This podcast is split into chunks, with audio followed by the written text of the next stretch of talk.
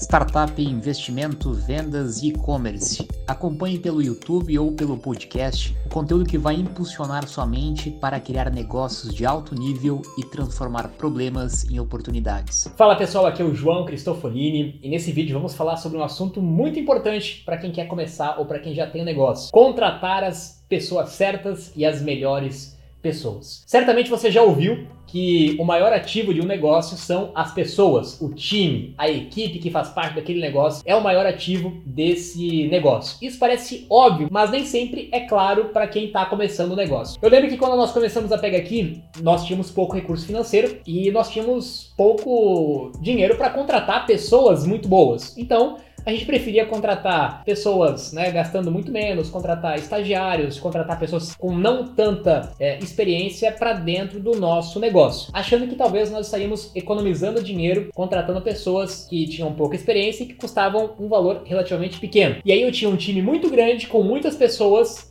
ganhando relativamente menos, de, em vez de ter um time menor com poucas pessoas ganhando um pouco mais. E qual que é o grande ponto é quando você está começando um negócio, começando uma startup? Você está num processo de construção, de criar processos, de criar é, as metodologias, de testar várias coisas diferentes. E quando você tem pessoas com mais conhecimento, com mais experiência, você consegue ganhar muito tempo. E o tempo é um dos ativos mais importantes de uma startup. Quando você traz pessoas, muita gente é, de nível bastante iniciante, você tem um grande investimento de tempo e de dinheiro para treinar, para educar, para formar, e tem um risco muito grande dessas pessoas não performarem e um trabalho muito grande para fazer a gestão desse time. E quando você foca em ter menos pessoas no início, mas pessoas altamente qualificadas, pessoas que vão custar mais caro, eventualmente vão, vão custar algum percentual de act, de participação do seu negócio, mas são essas pessoas que vão fazer o seu negócio decolar. Definitivamente, você precisa ter as melhores pessoas no seu time. Não se contente em contratar ou trazer pessoas medianas, ainda mais numa startup. As seis primeiras pessoas, as dez primeiras pessoas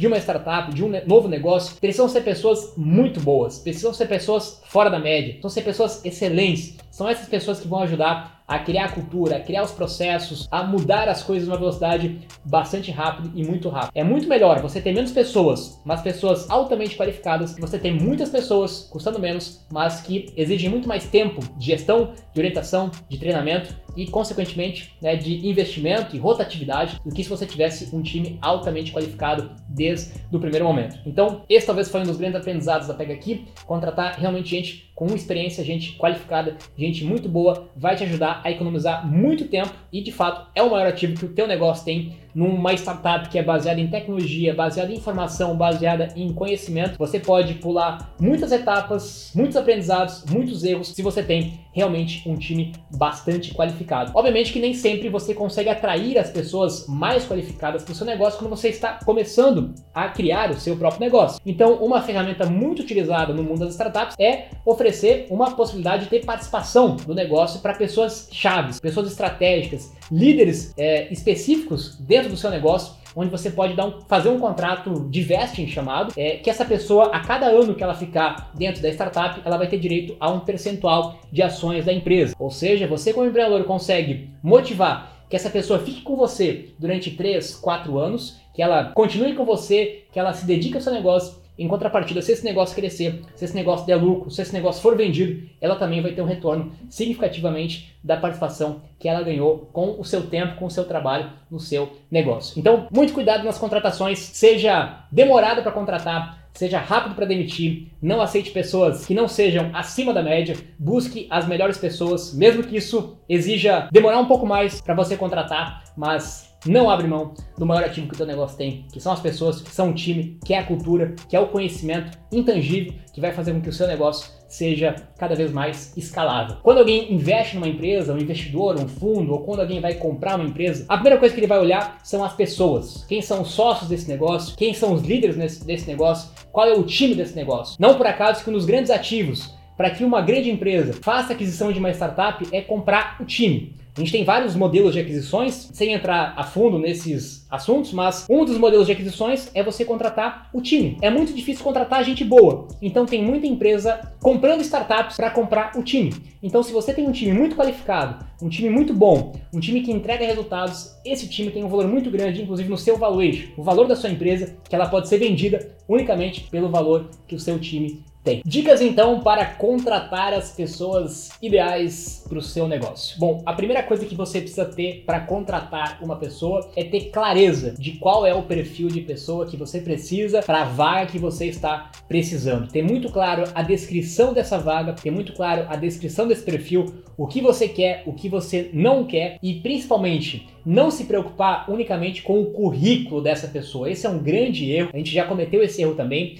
Nem sempre a pessoa que tem o melhor currículo, as melhores formações ou que trabalhou nas melhores empresas vai ser o melhor candidato para trabalhar numa startup. Tem uma grande diferença entre você ser um grande profissional em uma grande empresa e um grande profissional em uma startup. As principais diferenças: numa grande empresa, você via de regra vai ser um especialista numa função bastante específica. Você vai ter um tipo de gestão, você vai ter um tipo de cultura, você vai ter um tipo de velocidade. E numa startup, dependendo do estágio da sua startup, quando a gente fala de, uma, de um estágio bastante inicial, os primeiros 6, 10, 15, 20 funcionários de uma startup, eles vão ter funções bastante generalistas. Eles vão ter que fazer bastante coisa ao mesmo tempo, vão ter que ter muita rapidez, muita agilidade, vão ter que se envolver às vezes em áreas diferentes. Então é importante que essa pessoa seja generalista em muitos assuntos, que ela seja rápida, que ela se adapte a esse ambiente de muita mudança, de muita velocidade, de muita tentativa, de muito erro, que muitas vezes não é comum em uma empresa bastante tradicional. Então, não é todo mundo definitivamente que se adapta à cultura de uma startup. E de novo, não tem uma cultura boa ou uma cultura ruim. É, as culturas são diferentes, elas são o que são, mas nem sempre todo mundo se adapta, adapta a tipos de culturas diferentes. Então, quando você vai contratar para o início do seu negócio, o início de uma startup, tenha muito cuidado em entender se a pessoa vai se adaptar àquela velocidade ou se ela já teve experiências com empresas menores, onde ela fez várias funções ao mesmo tempo, porque você vai precisar no início de pessoas mais generalistas. Conforme a sua empresa vai crescendo, novos cargos vão surgindo, aí sim você vai começar especializando o seu time, tendo pessoas mais especialistas. Mas de início, pessoas que vão executar e que vão poder ajudar em várias áreas diferentes. Para que você consiga achar essas pessoas, você precisa ter, assim como no processo comercial, um funil bastante grande. Você precisa falar com muita gente, entrevistar muita gente, selecionar muitos perfis. Hoje, a principal plataforma que a gente utiliza para fazer prospecções de candidatos é o LinkedIn. O LinkedIn é basicamente a principal plataforma profissional hoje do mercado, onde você consegue encontrar pessoas que trabalham em qualquer tipo de empresa, região que você é, imagina, e você consegue filtrar exatamente o tipo de perfil, o tipo de cargo, o tipo de empresa, o tipo de região que você está buscando naquele momento e ativamente no trabalho de prospecção, né, prospectar essas pessoas para que elas venham trabalhar com você. E aí é muito importante também que você consiga vender a imagem da sua empresa. Obviamente que as pessoas são atraídas por remuneração financeira. Você tem uma boa proposta financeira, poder ter bons ganhos financeiros ou no curto prazo ou no longo prazo, e geralmente uma startup ela acaba incentivando muito mais os possíveis ganhos futuros, né? E nem sempre ela consegue ser tão atrativa com benefícios que uma grande empresa consegue é, fornecer, mas é muito importante você investir na cultura da sua empresa e mostrar essa imagem, essa cultura para que as pessoas se, se sintam atraídas a trabalhar com você. As grandes vantagens de trabalhar numa startup versus uma empresa tradicional é que você tem um ambiente muito mais aberto, muito mais informal, é muito mais ágil, muito mais rápido, é né, uma cultura muito mais amigável do que uma grande empresa tradicional, onde as coisas acontecem mais, mais devagar, né, há mais burocracia. Então, muita gente que está buscando startup hoje porque tem um ambiente mais flexível, um ambiente mais independente, onde tem um propósito muito claro por trás, tem um objetivo muito claro, tem uma causa muito clara. Isso realmente atrai as pessoas que têm esse desejo, essa vontade,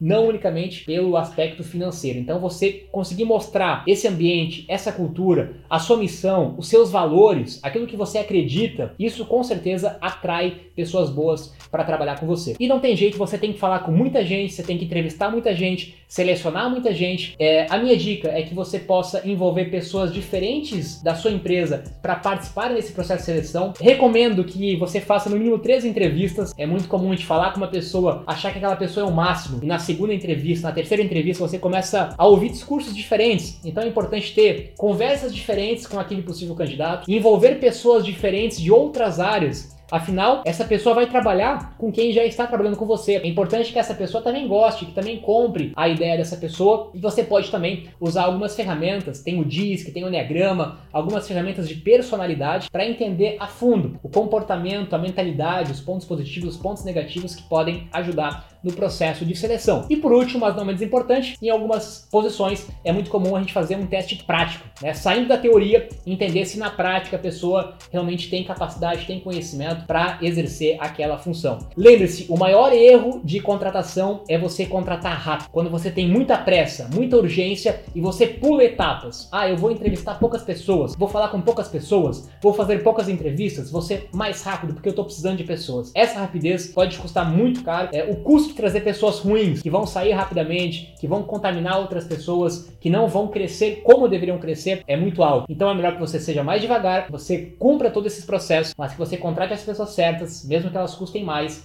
mesmo que você precise investir mais, mesmo que demore mais, mas porque elas vão trazer um retorno realmente muito maior. E depois, obviamente, de contratar essas pessoas, você tem que ter um grande cuidado e manter uma cultura muito forte da sua empresa. Cuidar das pessoas, da gestão dessas pessoas, criar um ambiente é, realmente bom de trabalhar, com transparência, enfim, naquilo que você acredita, naquilo que você vendeu para os seus candidatos, para que você consiga fazer com que essas pessoas é, continuem na empresa né, e continue gerando resultado para o seu negócio. E lembre-se, seja demorado para contratar e seja rápido para demitir. Espero que essas dicas tenham te ajudado. Se você gostou, curte esse vídeo. Se gostou, compartilhe com quem pode precisar desse tipo de conteúdo. E se você quer a minha ajuda, a minha orientação, o meu acompanhamento, uma mentoria diretamente comigo, o link também está na descrição desse vídeo para você fazer parte do processo de seleção da mentoria comigo. Beleza? Até o próximo vídeo. Um abraço.